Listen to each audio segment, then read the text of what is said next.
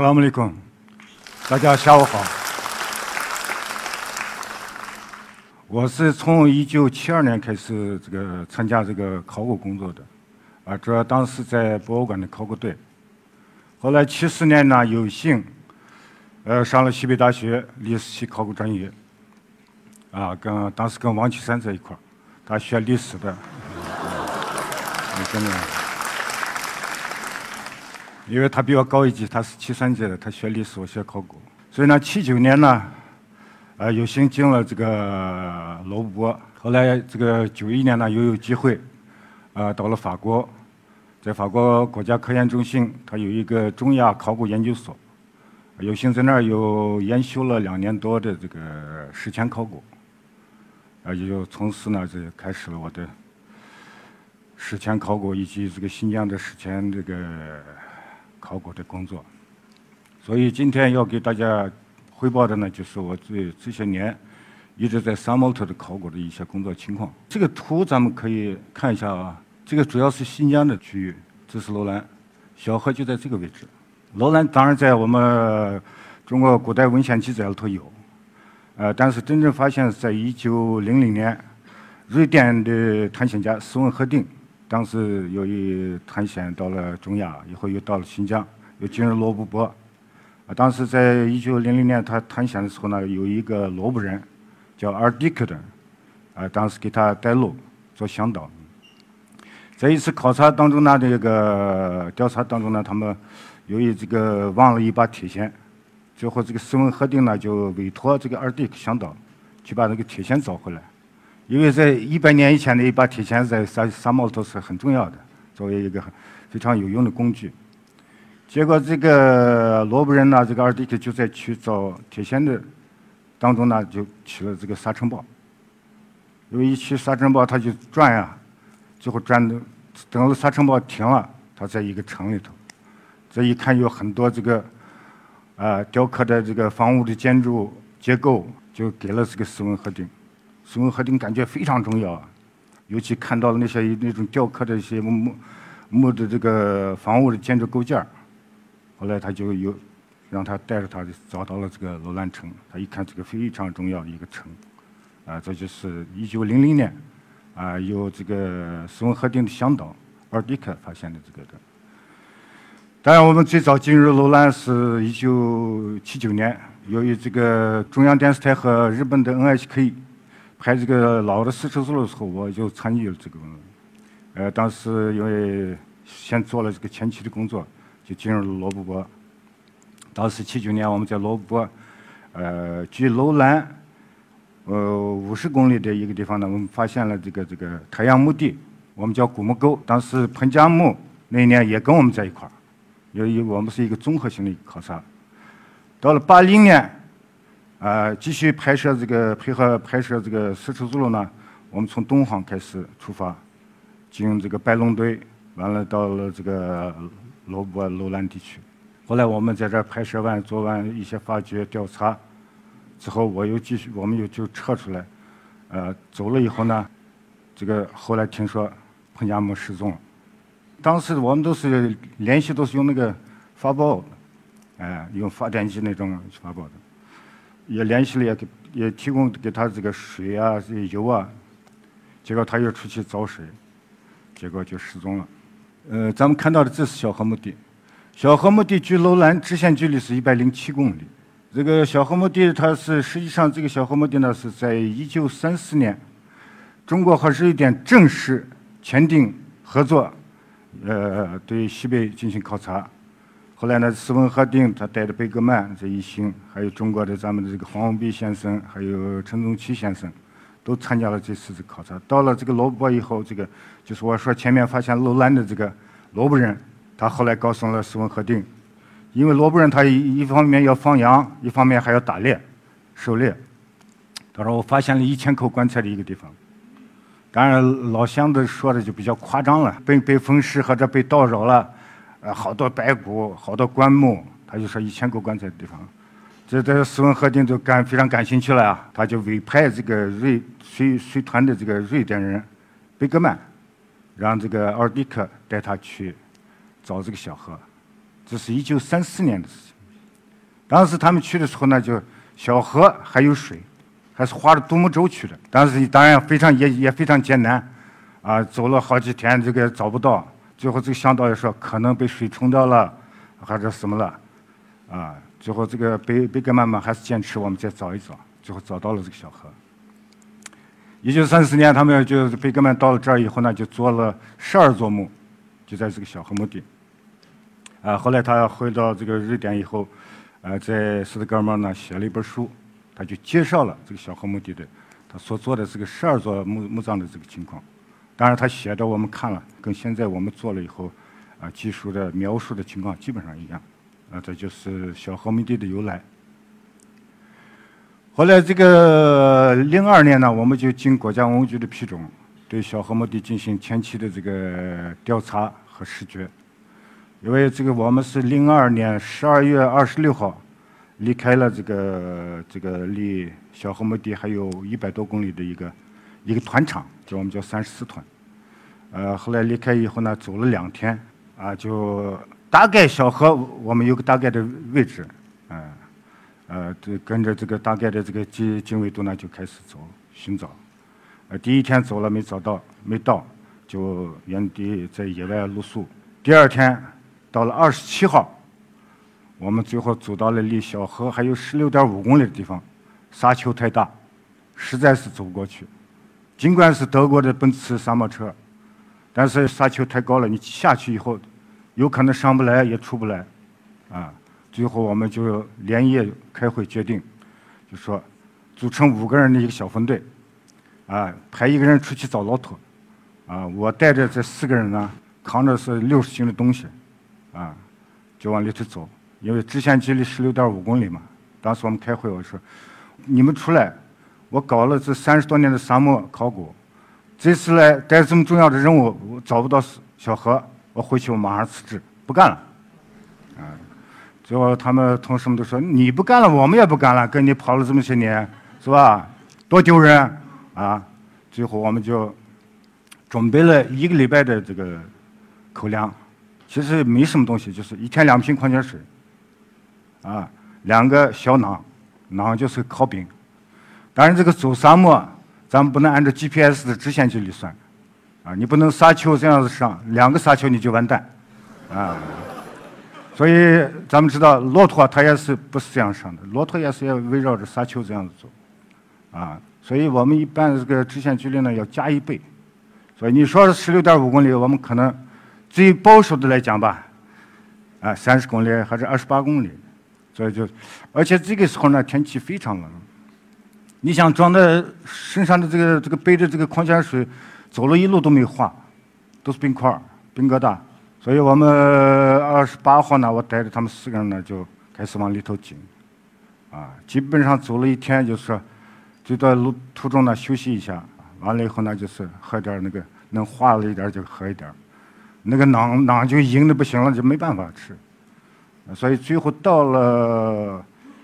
二十八号下午的五点四十五，大概我感觉到了小河附近了，最后我就站在一个洪流包上，我说我。观察一下，突然观察到东东北边看到小河了，啊！一下子大家都非常高兴，呃，终于这到了小河附近了。最后因为到了极限，大家也不愿意走了。我说我们还离小河还有三点五公里，哪怕我们再坚持走上两公里，剩剩下一点五公里，我们第二天再去。所以这个二十八号就在外面扎营。就露宿了，就没没有什么帐篷，什么都没有。那个，因为那个时候的温度呢，已经在零下三将近三十度了。因为这个冬天呢它这个沙漠头的温差是这样的：白天天气要好的话，可以到零上五度六度；到了凌晨零下二十六度到三十度，它有三十度的温差。这就是小河墓地。整个这个墓地呢是按照平方来算的话，面积是两千五百平米。呃，高度是七米多，南北是七十多米，东西是三十多米宽。这就是我们到了以后呢，我们我们看到这个情况呢，就分的北区和南区，中间有一有一道这个木栅栏墙。因为北区它因为它它萝卜常年是这个东北风，呃，加上这个不同时代的这个叨扰，再加上风湿，破坏的比较严重，可能北区这个地方可能也有一个栅栏墙。咱们看这个桩子，很高大，这个，呃，每一个柱子有四米五多高，而且这个到了上面呢就开始变筋了，变得稀了。我们就说这个是是不是上面有棚子这么一个情况？因为我们不太害怕，没做全面的发掘，不太理解。这是我们零二年这个进去呢，零二年我们整个就是做了一个月的工作，先进行了这个前期的这个绘图，完了在南部我选了一个点，我说做一做视觉，我们了解一下它的结构。最后一做，咱们可以看得很很清楚。我们按照考古来讲，它叫叠压关系，就是说晚期的墓压在早期的墓上头，这已经可以看出来。上头的墓压在底下的墓，啊，这已经我们知道有两层了。上头这两个呢，已经被盗扰了，啊，但是下面这两个保存非常好。这个做到下面呢，又出现了一个木桩子，那说明下面还有墓。这个起码我们知道有三层了。所以做到这个位置呢，我们就不敢做了，因为这个沙丘它整个是一个沙沙包，你这边做了，它整个就垮下来了，那个半个棺露出来了，你做不做？一般是这个罗布泊地区呢，它是三月中旬就开始刮风，就没办法工作。它那个风一刮起来，你就什么都看不见，而且你要绘图照相，那都根本没办法。所以我们每年的三月中旬之前呢，就要撤出来。后来这个零三年呢，我就走了十天，为了探一条路，啊，走了二百多公里，最后探出来一条路，就是想办法车能开进去。因为零三年我要全面的进行发掘的话，我的装备全部要拉进去，所以就探了条路。这是我们发掘的第一层的情况，因为它在最上层嘛，一个是风湿，再加上盗扰，容易被盗嘛，所以好多你看都是半个棺。我们也当然也有完整的。从这个墓咱们可以看到，用牛皮包的上头呢，到现在还不理解，它摆的有十二只红柳枝，一根芦苇，完了下面就是牛皮包着。就是人埋葬的时候，他肯定要做些祭祀活动，啊，剥完皮以后就包上的。它因为皮子越干越紧，越干越紧，就包得非常紧，就密封比较好一点。啊，而且咱们可以也可以看到不同颜色的皮子，那可能至少两个牛的皮子吧。啊，完了掀掉掀掉这个皮子呢，就是这种小盖板儿这是我们开始打开这个小盖板儿啊，打开第一个我们都要编号。这是我们编号是十三号墓，这个墓也也也不错，也是一非常大的一个墓，而且咱们刚才看到它那个棺前陵墓，是墓地里头最大的一个，而且打开以后我们看是一个年长的女性，脸部看的话还保存的比较好，头上戴的毡帽，你看从从这个侧面我们可以看出来，他头上戴的毡帽一个草编篓，还随葬的很大的牛头，至少有我这么大。保存非常好的一个牛头，而且他这个毡帽上呢，还有这个作为装饰，我们叫灵釉，它是作为装饰，要每个每个毡帽上它都有这个。嗯，当然这个草编篓是每一个墓都是同样的，只是它这个随葬的一个皮囊，啊，手上还戴着手链这是随葬的一个木雕人面像，就是非常夸张的鼻子，就跟我的鼻子一样，那么比较夸张的这种。我估计可能是作为祭祀的时候呢，挂到身上或者什么的。啊，这个就是我们所说的这个小河公主，因为这是我们编号是十十一号墓。当时我我我来接的这个墓，啊，就说把皮子揭掉以后，掀开第一块盖板哎，毡帽露出来，而且毡帽保存的非常好，非常新鲜，而且非常干净，也没有一点沙子。最后揭开第二块的时候，哈。这个额头出来了，当然大家都在那儿围着，啊，看着看会会会是怎么样？这个人时代刚才我说的离我们那么有久远，但是就在眼前，所以揭开第三块的时候，哗，大家不约而同的哇，太漂亮了！不知道谁喊了一声“小花公主”，这就成了小花公主了，确实是非常美。因为八零年的楼兰美女，我参加过发现，咱们不知道看过没有？我们这个楼兰美女在日本展示，日本人做了一个复原像，啊，非常漂亮，确实非常漂亮。但是这个小河公主一出来，因为我亲身参加过楼兰美女的发现，我一看这楼兰美女就不能跟她比了，因为你看她的眼睫毛还是弯的，重现还非常清楚，啊，而且这个身上非常丰满。你想他活的时候会会什么样？所以后来我老说，当然中央电视台拍片子干什么说，啊，你看见都太美了。后来我夫人也说，有我美吗？呃，这就是第二层的这个地表的一个情况。第二层呢，相对第一层来说要要稍微好一点，因为它压在底下嘛。啊，但是也有一些被盗的一些情况。这个呢，我要给大家讲一下呢。这是女婴陵墓，它是每一个棺前面呢立一个这种木头，男性的墓前面立一个这个的，女性的墓前面立一个男耕陵墓。所以我们一看这个就知道啊，这是女性的墓，这是男性的墓，这是典型的生殖崇拜。所以在发掘当中呢，也也很危险的。因为高大的柱子，它那个柱子和每个墓是有关系的。它在这个女婴陵墓或者是男男耕那个陵墓前面呢，就有高大的柱子，四米多高的一个柱子。在发掘当中呢，它随时要倒，所以我们经常也会遇到一些危险的这这情况呢，就一边发掘一边加固，哎，这种随时或者把它绑起来，或者弄那钢钎把它扎进去以后，把整个绑住这种情况。呃，咱们知道这个。刚才看到了那个小红墓地，说是一个馒头上扎了很多筷子，或者说是干枯的一个胡杨林。因为那个三三千多年前、四千年前，他那个时候的生产力，他不可能在十公里以外砍伐树木来做棺，来立到那儿，啊，他肯定是就在最多在三公里左右这个这个墓地这个周围呢，啊，来砍伐，啊，来做棺呀、立墓呀。所以呢，到现在来讲，这个我们这个在这个周围看了一下。在两公里范围之内呢，基本上没有干枯的胡杨林。后来我们发现呢，这就是，这就是当时被砍伐的这个痕迹，就是说这三千多年前就砍伐的痕迹。哎，所以这个一个是这个，当然这个自然的因素，但是我认为那个人为的因素也有，导致这个地方的荒漠，啊，气候变化一个一个方面。呃，我刚才不是前面还说了，八十年前。他们发去小河的时候还画着独木舟呢，等到我们零二年去的时候就没有那个什么独木舟的事情了。啊，这张图我们可以看到，这个我刚前面讲了，每年的三月份就开始分季。我给你们举一个简单的例子，它这个大风起来的时候，你不能迎着风风走，你没办法睁开眼睛，而且我们都是背着背着风顶着风，只能是压着风走，啊。你要这样子，风把马上把你刮倒。我举个例子，我们这个每年车出来的时候，我们要留两个人在那儿留守，因为害怕被人盗啊，什么装备都在里头。两个人呢，就是两个月一换，啊，给他留个微信电话，啊，留留够两个月吃的喝的，就两个人在那儿守着墓地。他们当中呢，就是曾经把这个我们因为每次进去一个月拉一次水嘛，五十公斤那个塑料桶，现在装水那个。他们曾经把二十四个桶绑在一块儿，就那个都被被风刮跑，这种情况。刚才我讲了，这个整个我们跨了四个年度，就是从零二年度到零五年度啊，总共在沙木头是做了十个月的工作，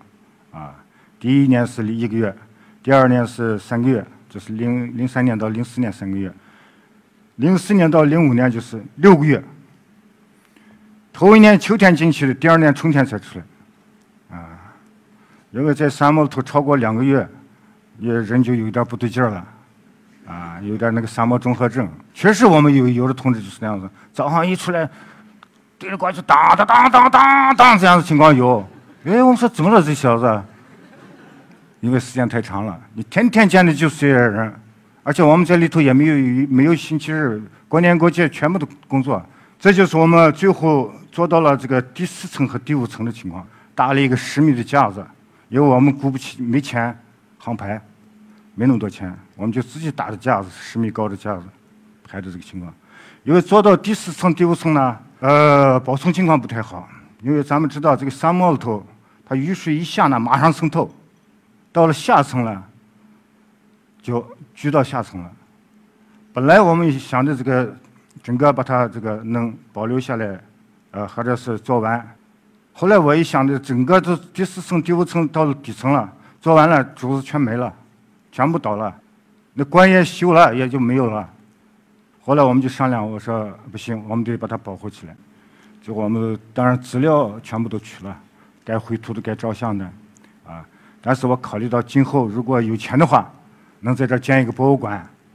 啊，也就把它保留了一个男性的墓、一个女性的墓、一个小孩的墓。所以第四层、第五层保存呢，我也花了非常大的劲儿。呃，我都是买的漆合板，钉的箱子，完了以后一个一个把它造起来，完了以后又买了几千条麻袋，装个半麻袋沙子以后把它压一直压起来，这样才能保护住。呃，这是我们在发掘当中，这次这个，因为我刚说一到三层的保存情况比下层要好，所以出的干尸也比较多。这我们这个叫干尸，不叫木乃伊，因为埃及的叫木乃伊，因为埃及它是经过处理的，呃，我们把这个叫木乃伊叫不合适。我们只能叫干尸，因为它基本上是自然风化的，所以这个包装也是非常重要的。这些都都是我们的这个保护人员啊，这都是副教授一级的啊，他这次也也是有学问的。那个有些空荡的地方，他要我们要把药棉把它弄弄成小团儿，完了以后该塞的地方塞了以后，用纸再把它包着，完了以后再用保鲜膜整个包着，包出来就跟埃及的木乃伊一样，哎。完了，这个整个墓地的这个，就是我说的上层被叨扰的情况，啊，为了今后进一步的研究呢，啊，我也做了做了个统计，我们发掘的是一百六十七座墓，不同时代被叨扰的是一百九十座墓。你要想一想，三百多座墓那个堆起来呢，一百九十比我们挖的墓还多，所以必须把它保护起来。我又又是几千条麻袋，做的麻袋围墙。因为它这个风沙以内，整个就埋掉了。呃，再结合这个考古呢，我们有考古只是一个发掘，只是一个手段所以我们零二零三年是我们研究所自己我带队做的发掘。后来零四年呢，我们就把这个吉林大学啊边疆考古中心呢结合起来，我们一块儿搞。因为他们有呃生命科学科学院呃搞 DNA 的，有搞体质人类学的，有搞动物学的，啊，所以结合起来呢，就就在墓地。呃，就进行室内整理，进行这个体质人类学的这个分析研究。呃，这是不同时代的这个，因为它这个上层我说了三千五百年，到下层是四四千年，啊，它这个年代越早呢，它有个就是这个墓葬的这个棺的有有变化。这是下层的棺，基本上是一个直板长方形的。到了中层呢，这个又是稍微有点弧度，到最上层这基本上是个弧度。我认为他这个，他们说是像穿行，我说不是。我说你们注意了没有？这个棺没有底儿，他就挖一个坑，把人放了以后，两个侧板一一合，当头当尾一插，完了小盖板一盖，这样子，把牛皮一包就完了。所以我说他他是没底儿的。我说我自己的观点呢，就是人来自于什么地方，最后要回归于什么地方。呃，刚才前面我们讲到了这个柱子。为什么上面变细了？一开始我们不理解，因为没发觉到这个牛头。后来看到地下散落的很多牛头，后来挖出来完整保存了一看，它在每一个柱子上面都绑一个牛头，用草编的绳子绑一个牛头，而且它整个整个柱这个柱子全是通红的，啊，这种情况。啊，这就是下层的这个墓葬，你看，因为下层它潮湿，啊，所以保存不好。这个是女性的腰衣，它就跟那个夏威夷草裙一样，哎，忽隐忽现这种，是吧？呃，男性的嘛，它是这个一个，就像一个腰带，它这一扎一折，哎，但是没没有发现衣服，有靴子，有毡帽，啊，它就是在一块很大的一个斗篷，就是毛织的，完了，一裹墓别针什么一别，就就随就埋葬了这种情况，而且还有金耳环。啊，有的在耳朵上，还有牙齿缝里头也塞着金耳环，这种情况也有。呃，这个墓也比较特殊，这是一个合葬墓，但是你你你看看，这是个木头的，为什么是两？一般都是单人葬，为什么这是个双人葬呢？它是而且是个两个男性的，因为他棺前的立立墓我们就知道了，女婴立墓嘛，可能当时由于部落间的战争，或者是出去打猎，人没有回来。啊，也可能是父子，也可能是兄弟两个，对吧？哎，用木头代替尸体，埋葬习俗跟真人一样，这样子埋葬的，就是求一个完美的归宿。因为这个小河墓地是咱们小河人的非常神圣的一个殿堂，死亡者的一个殿堂。而且在北区，我们发现一个墓，哦，我的感觉就不一样，它是一个男性的墓。咱们知道刚才看到那个夏威夷草裙一样的，那是女性的腰衣，但这个男性的腰衣，穿那个腰衣，随摆到这儿，三层，三层腰衣，而且身上随葬的有七条蛇，呃，这个蛇咱们看见了这个蛇的眼睛，啊，这个还有鹰，所以我认为这个墓的主人可能是当时三满教的武士，而且他的毡帽跟其他人也不同。他的毡帽，其他人他他的毡帽有一圈这个皮子包着，呃，专门有一些花纹儿，哎，而且他的羽毛是这样子往朝前的，身上还有一些这些法器，啊，这个也比较特殊，这是男性墓头我们发现的，但不是每个墓都有，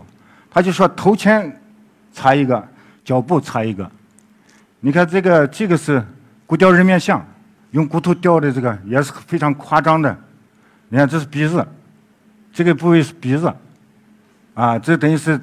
好像那个毡帽一样，哎，它镶嵌在这个一个法杖上面的，哎，啊，我我觉得这个是一个当时也可能是一个祭祀活动当中用的一个法杖，男性墓头有，这是在北区发现的地表，因为它已经是到了这个这个有有时时间头嘛，呃，因为下层四千年嘛。呃，那个用这个稀释器做箭头，这是这是有的这种现象，啊，而且出了一些金耳环，这是唯独出的一个比较大一件的算是箭头，因为它好多我们没有发现工具，但是通过这个棺木的砍伐制作，看到有三到四公分的这个砍痕，应该至少有军事工具，它不可能用石器来做，啊，来做棺木。呃，很有幸呢。这个我们过去认为光是罗布可能有这个小河文化的人。零八年，呃，和田地区文物局呢给我提供几几幅照片他们说他们在塔格拉玛干腹地发现了跟小河墓地一样的墓地，最后发给我以后，我一看完全一样。后来零八年我就带着人几个人去去了，去了以后到了那个地方，我一看确实是一一个一模一样的墓地。呃，这是我刚刚说的这个北方墓地，呃，这是小河墓地，啊，这是塔里木河，这是孔雀河。罗布泊的水是塔里木河和孔雀河的水注入罗布泊的，啊，罗布泊的最后的干枯应该是六十年代末七十年代初。所以这个这个对我们来说也是个非常重要的一个发现，呃，提供了一个线索。我于是到了那儿以后呢，就就地做了一些地标的啊绘图呀、照相啊、采集。从这个地方到小河墓地之前，这是 GPS 距离啊，六百公里。这是北方墓地他们提供的线索，啊，这是也是出的这个干尸，他们被被倒了以后那个撂到那儿的这个，而且你看脸上还有这个彩绘，啊啊，这个跟那个小河墓地那个年长那个差不多，哎，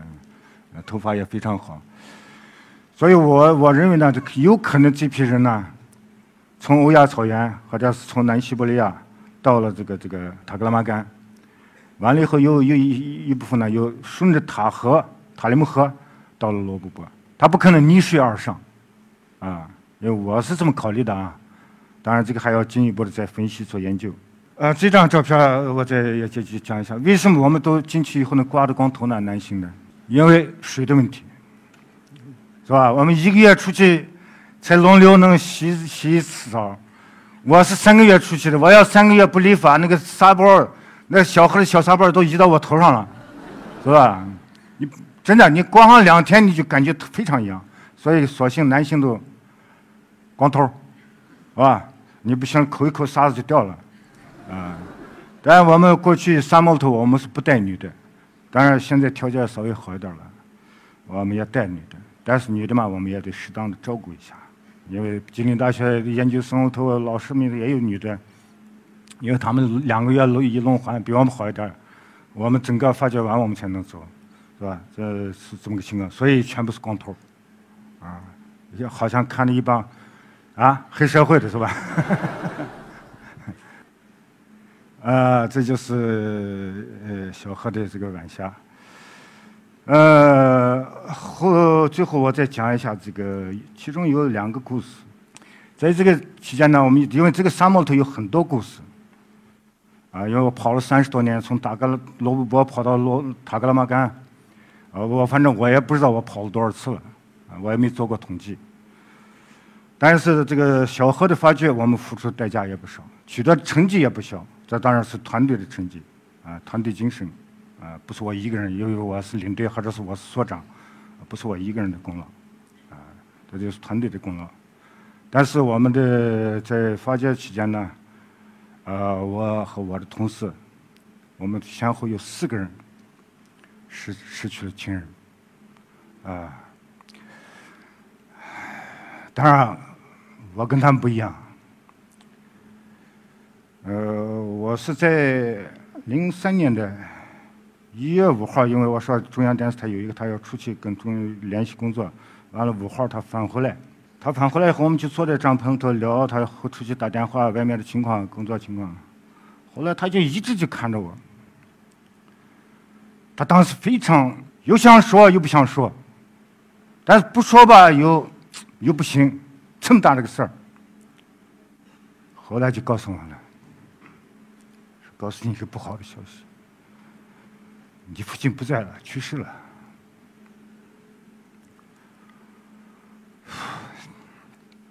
因为五号了嘛，工作都已经开始了，我不能在帐篷里头哭吧？我作为一个领队，作为一个所长，是吧？我最后就忍着，因为韦主任嘛，他是死了当天就要埋掉，我说我也可能也已经见不到了，我最后就正好有纱布嘛，就撕了一块纱布绑到腰上，就等于带孝嘛，我就走出去两公里。我就跪到那儿开始哭了，我非常难受，因为我常年在野外，这都是我父母支持我，我家人支持我，啊，你像我从七七二年开始，啊，一直到现在我还在外外面跑，所以最后就哭完回来，他们说你还是回去吧，啊，因为透气非常重要。他说：“你没见上老人，哪怕你给他过一个透气也行。”后来这个就没办法，我说那行吧，我就把工作交代了一下，联系好。第二天，也就是七号，我要骑骆驼一段儿大车在外面等着，那又是一段儿搭车再到公路边上，又是出租车约好，出租车再坐上车三百公里，到了库尔勒。到了晚上了，上火车没卧铺，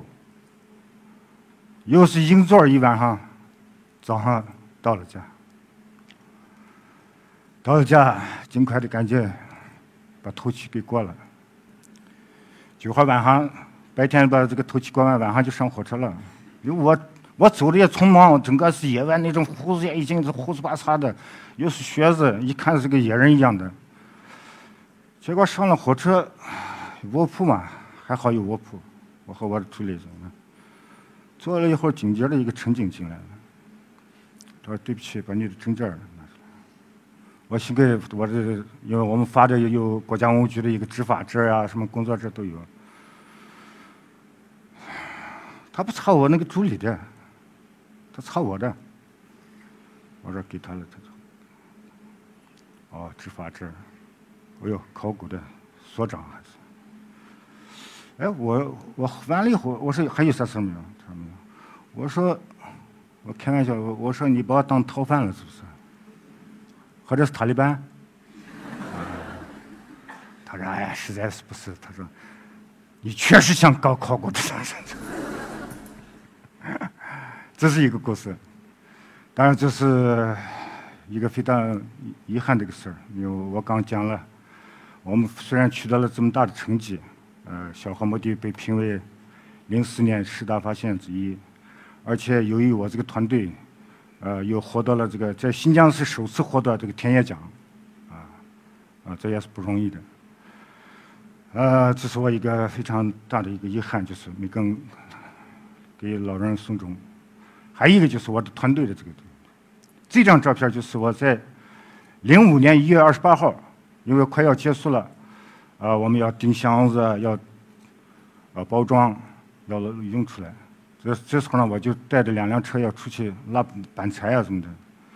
后来二十八号那天呢，我就已经到快到中午了，就拉着板材啊、装备啊什么往里走，走进去十公里，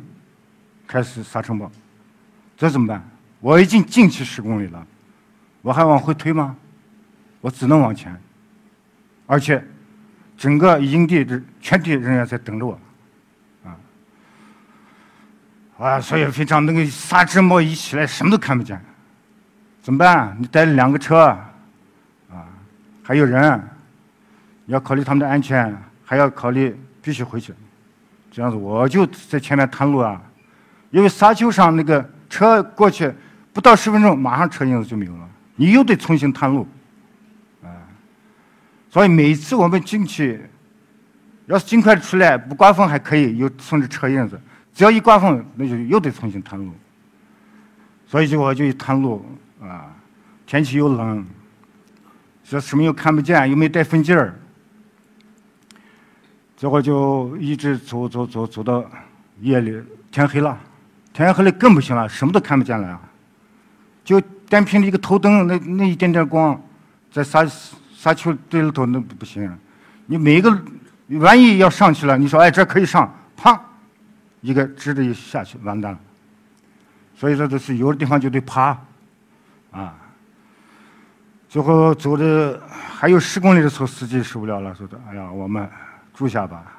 我说：“你们什么都没有，连个啊帐篷也没有，被子也没有，什么都没有，我们能住吗？这么冷天气，想死了是吧？”我说：“必须回去。”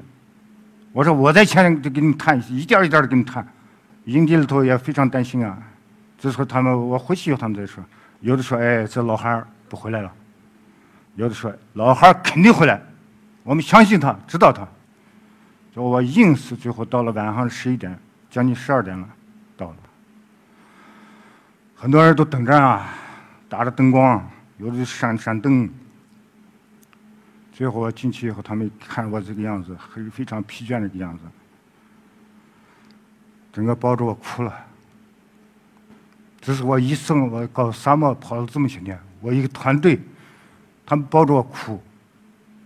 老汉你厉害，我也是帮着哭一哭。